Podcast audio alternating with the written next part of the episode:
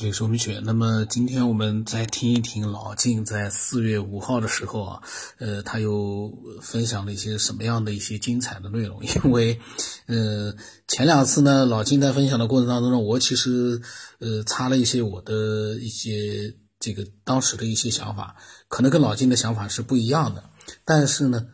我的这些个人的想法一点都不影响老晋他所分享的内容的精彩。也不影响说，有非常多的人都很认同老金的各种各样的想法，所以呢，我们我每次听到老金的分享，我就觉得，哎呀，老金真的是蛮牛的，分享了这么多的这个精彩的内容啊，真的是希望更多的一些爱好者啊，也能用思索的这样的一个方式呢，去理性的、有逻辑性的去分享自己的想法。能够让更多的人呢去接受的这样的一个内容，就是说啊，我们的内容，呃，是搞脑子的，但是呢，这个搞脑子的内容，越多的人能够明白，那你的分享就越有价值，因为他明白了，他才会去思索有什么不一样的想法。那么我们听听老金的想法啊。一般情况来讲呢，基本都不是说对他那个原来东西有多大的改变啊。就是最小的一些变化，为什么呢？咱有句俗话讲叫“就别惯孩子”，或者说尤尤其是隔代亲戚的孩子吧，他会顺应孩子的，就是他不会呛孩子，他就会顺应，就是你想怎么着我都满足你。那这种满足实际上就是等于是施肥，就等于在把你的原来的那个模式呢给加强了，就是都按你那模式来啊。别的模式呢，你只要一反感不乐意，那就等于不是你的模式。就抗拒，一抗拒的话，我就，我就投降了，然后就就就听你的。这样的话，等于是对那个孩子没有什么修正的意义，他只是顺应了他。这样的话，等于是把原来的那些呃那些东西都给加强了啊。老金呢在讲教育了，当然呢，他的这个话题啊是呃很丰富的，我估计下一句可能也不一定是教育，我们听听啊。当然，加强呢有好有坏。比如说，你一个恶习，恶习你加强了，它肯定不是好事。但是，比如他有些天赋的东西，他自动就就特别愿意去做这个。比如，他就愿意就愿意画画，啊，他天生那个有天赋。那你这个时候，你说我得修理修理，你不能老这么画画，你得给我学数数画。那这等于是你把他淹没了，是吧？这个时候你就应该顺应他的这个这个这个天赋的东西。这是他本人带的，原来就是几辈子之前，他可能就是画家。啊，然后他特习惯这个画这个这个模式，所以你就让他去发挥，啊，所以有些东西是需要需要这个呃修正的，有些东西是需要发展的。这个父母需要看明白他这个孩子带着什么来的，你你得识别出来，你才能够对他有最好的教育。啊，生呢咱就说完了，反正中间这成长过程呢，它都是一个漫长的一个建立习性的或者修改习性的过程。啊，就是你你在碰见，因为走在社会上嘛，你碰见各种不同的情况的时候，你会，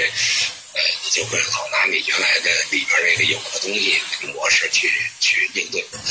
呃，当然了，你到成年以后呢，你这些自信呢，就是建立在一个你原来的模式很强强大。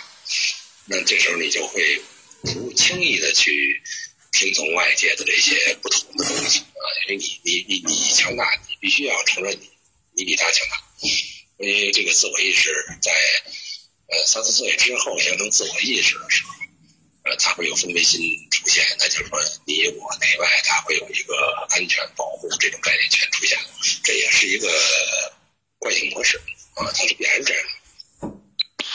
那所谓这个我的出现呢，是并不是说他生出一个我来，而是他意识到就是这个区别感，意识到区别感以后，才自然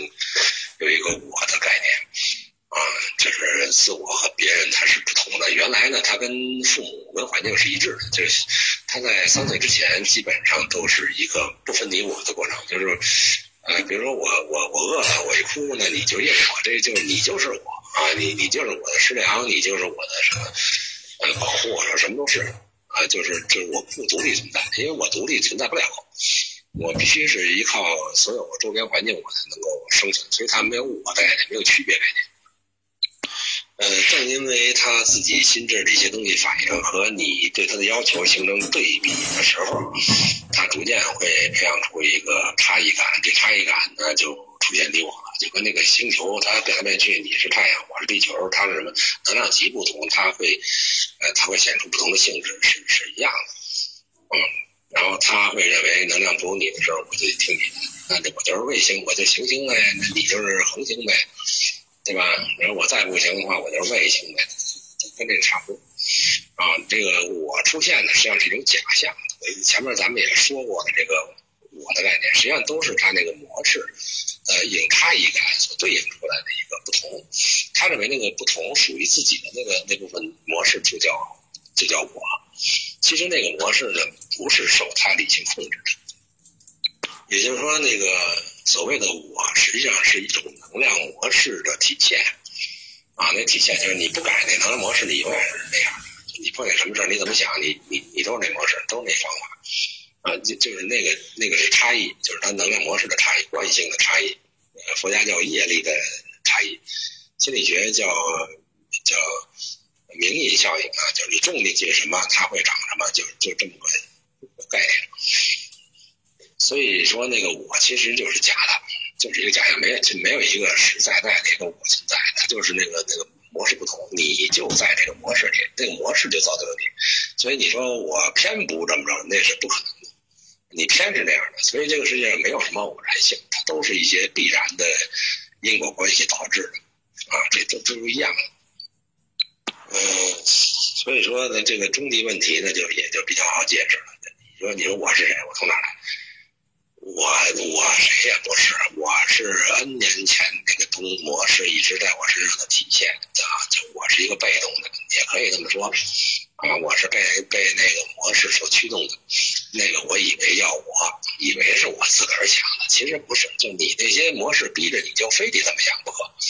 啊，你那些周围环境的呃那些那些势能非逼着你这么做不可，呃，那不是你能够决定得了的。你以为是你决定的，其实不是啊，所以那就没有一个真正的我存在。说我从哪里来？我就是从这个呃，我这个灵魂的魔体当中来，就那是我主人，我只不过是一个演员及双王，前面那表演那个。那你说他为什么那么一个高智商的这个能量体，他非得借助一个肉体才能够？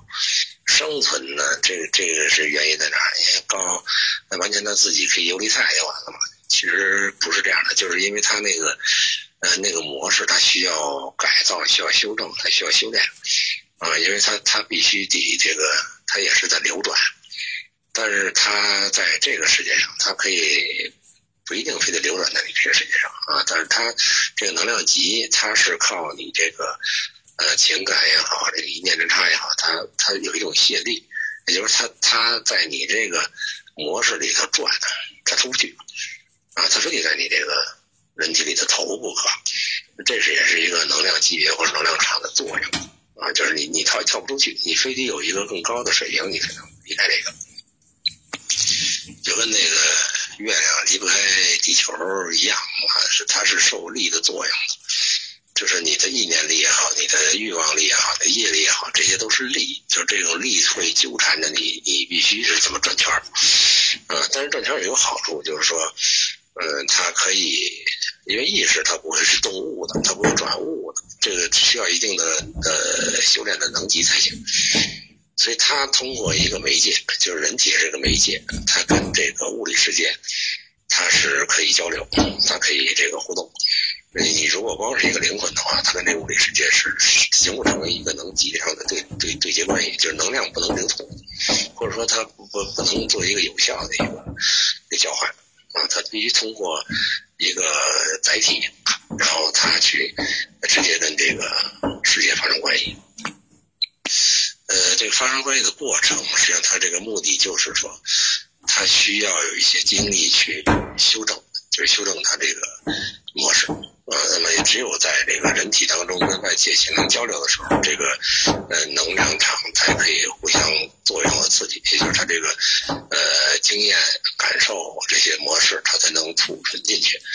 啊，或者说它可以解开一些原来的一些束缚，啊，改改变它的能量模式，啊，就通过这个是比较有效的，啊，但这个是比较漫长，你要需要一生的时间啊，八十多年，咱们说，你你需要一生的时间，你去磨练这个，你才能提升，啊，才能彻底的，就是摆脱这个这个这个能量场的这种、个。轮回关系，就是你逃出你这个呃这些情欲、一些控制，你不会再有人体。说，所以说这个人呢，我觉得他确实不是一个纯动物性的一个演化过程来的，呃，因为纯动物呢，它也有这种，呃，这种这个能力，但这个能力呢是跟人类也是差的很大。就像这个《西游记》上讲的这些所谓各种动物精啊，这种成精的东西，包括什么狐仙啊这些东西，它它也是这么个情况。只不过他那个模式呢，会比人会低得多。也就是说，他要修炼成了这个呃很高级的一种模式的话，一种能量模式的话，他需要比人会花费的时间多得多。啊，它时间长，而且他的这个这个意念意识里边东西，呃，他很难逃脱一个兽性的那些模式。啊，所以他比如说贪嗔痴慢啊那些东西更重而已，更重。但并不等于他没。没这个机会啊，他也他也是有机会，只不过他比你漫长而已，啊，就是他比你低级，比你漫长，但是他但是也是他也是他的路，所以说佛家讲一切有情皆为平等，就是说大家都有这机会，就是他也是佛，你所有的动物他也是佛，他只不过是离那个成佛的那个过程呢，他太遥远了啊，太阳他必须先修炼到成人，人是比较接近这个。呃，可修佛的那个境界，所以他修了多少年，他必须有一个投胎变人的一个过程，所以这就造就了历史上好多像蒲松龄啊，像这些呃这些这个这个呃狐仙呐、灵啊这些这些鬼仙的这些东西附体，包括说吃唐僧肉，其实吃唐僧肉这东西，它不是说唐僧那肉就好吃，而是说。呃，唐僧是一个高高德的、高智商的、高智能的一个能能量模式，所以你吃肉的意思就是说我，呃，可以用你的这个体去转化我的灵魂，可以可以可以这个事半功倍吧。就是我我希望能够成仙成什么的，我必须找一捷径，那就是我我投你那可能捷径是最最高的、最快的，所以它是主要是这么个含义。那么像像孙悟空啊，像什么的，都是属于动物动物类的，但是他是动物类的，也是属于仙啊，就是他修炼五百多年，几几几千年那个，他那个能量模式也贪嗔痴恨很厉害啊，贪嗔痴恨很厉害，但是他把那些放掉的时候，他的这个呃原始的能量级是实际上是超过你的啊。我曾经有这么一个经历，就是我那个大女儿那个那个她那个姥姥。啊，她姥姥就是这种情况，就是当时我们练功的时候，她也拉他一块去练，练呢，他就一一到发功的时候，他就手好脚蹬，就在地上就画圈儿。然后呢，我们这都比较奇怪啊，好像偶尔还能闻着一股腥臊味儿哈。这这个不是说瞎说的，或者说心里头那个别的，因为这个事情呢，就呃问过师傅说这个什么情况，这个这跟他跟旁边那些练功人都不一样。然后是那个刘大妈就就说这个，哎，你们都是正常人啊，你们都是正常人，他不太正常。我说为什么不正常呢？就是他就是就是狐仙，就他就是元神就是一个狐狐狸，就是或者说他前世是个狐狸，等于就是他狐狸投胎变的人。那他呢能级比较低，能级比较低，不是说他的能力低，而是说他的这个就是。这比如说像咱们说智商、情商，或者说，呃，这种性格秉性这东西，它比较怪，这人比较怪，啊，他就是无端中可以歇斯底里，然后完全无旁人这种这种状态。其实后来我离婚，跟他也有相相当大的一个关系，啊，就很难相处的这么一个。后来我们就说，那你您这个能力能不能帮他调理调理这这事儿，帮他解决解决？他说不行，他说这个他比我劲儿大，我一个人弄不过他，比我劲儿大。我说他两句，他能他能他能骂我，他能给我训撅出去。我说那您跟他那个力量能够怎么比呢？他那老太太说那个差不多像我这样功力的人，第十个十个加一块儿一块儿发功，可能能弄住他。嗯，我一个人肯定弄不了他，所以他他也怕他，再怕他，那觉得这不成啊。只是这个这些事情，实际上我们听起来都很正常，都不不认为那是一个胡说八道。啊，而且在生活当中，确实你感觉这个人确实很个，很很很很不一样。你知道，他因为一点小事就可以这上吊自杀、哭天抹泪，就这种情况。嗯，所以从这儿呢，你也可以想到，就是说，为什么说现在好多这个人素质越来越低啊，或者说这种情情绪脾气越来越大。呃，社会讲说是社会压力啊，工作挣钱这些压力大，人特别变异。你是一个圣人，你因为你因为外界环境变了，你就会变了吗？这这不可能的，是吧？所以人的呃变化当然跟环境有关系，但是实际上还是内在对起的主要作用。嗯，就是你你你你你还有左怀不乱嘛？啊，你外界怎么变，他心心里还是不动的嘛？但是这也这也有啊。所以主要原因呢，还是他内部的那个业力形成那个模式是什么？这个起的主要作用。所以每个人的个性不同，其实是不同在于他主导这个人的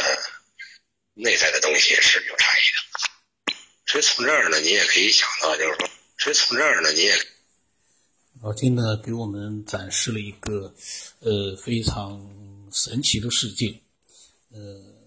关于一些这个他提到了一个湖的一个这个投胎变成了人，嗯。他的这个，因为是他自己的一个亲身的一个经历，那么从我的角度来讲呢，虽然说我觉得这个太神奇了，但是呢，呃，我也不得不说呢，就是也有可能是存在的。如果刘大妈说的是没问题的话，这个关键的问题是这个刘大妈说的这个话到底是不是值得相信的？但是，呃，老晋呢，无疑呢是相信的。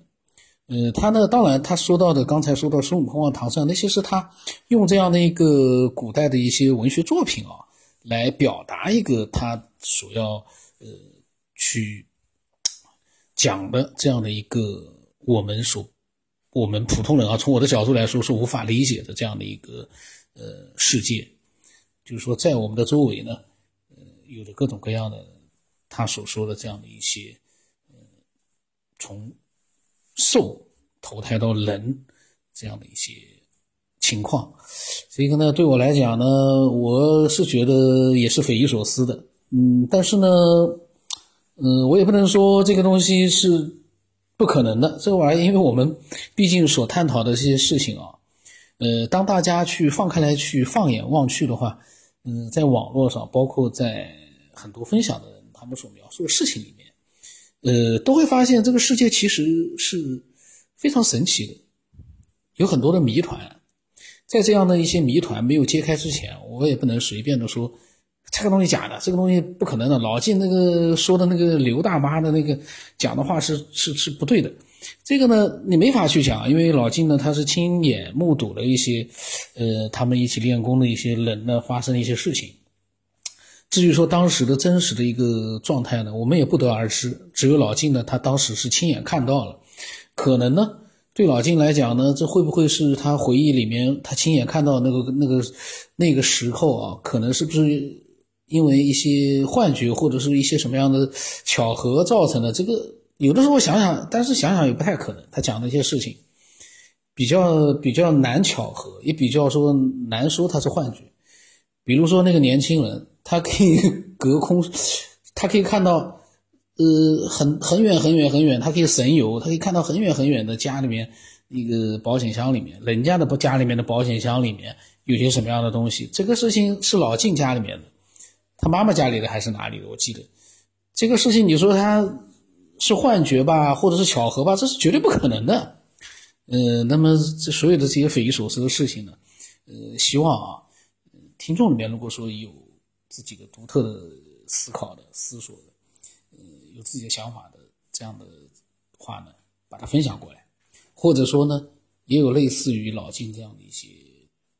嗯，神奇的一些经历啊，能够看到这个普通的世界下面的一些很神奇的、不普通的一些，呃，景象的人啊，嗯，也能分享过来，让我们呢都能这个。多一些对这个世界的更多的一些认识。不然的话，从我们正常从我的这个视野望过去的话，我就呃只能用我的逻辑思维去探索一下啊，这个东西可能是有的，那个东西可能是没有。但是碰到老晋这样的神奇的案例，他亲眼看到了，你去逻辑思维毫无意义了，因为他亲眼看到了，他亲亲身经历了。他如果是听人家讲的。那那我还可以跟他讲，我说这可能是人家跟你瞎说的，但是他是亲眼看到的，他这个事情，而且他自己身上发生的，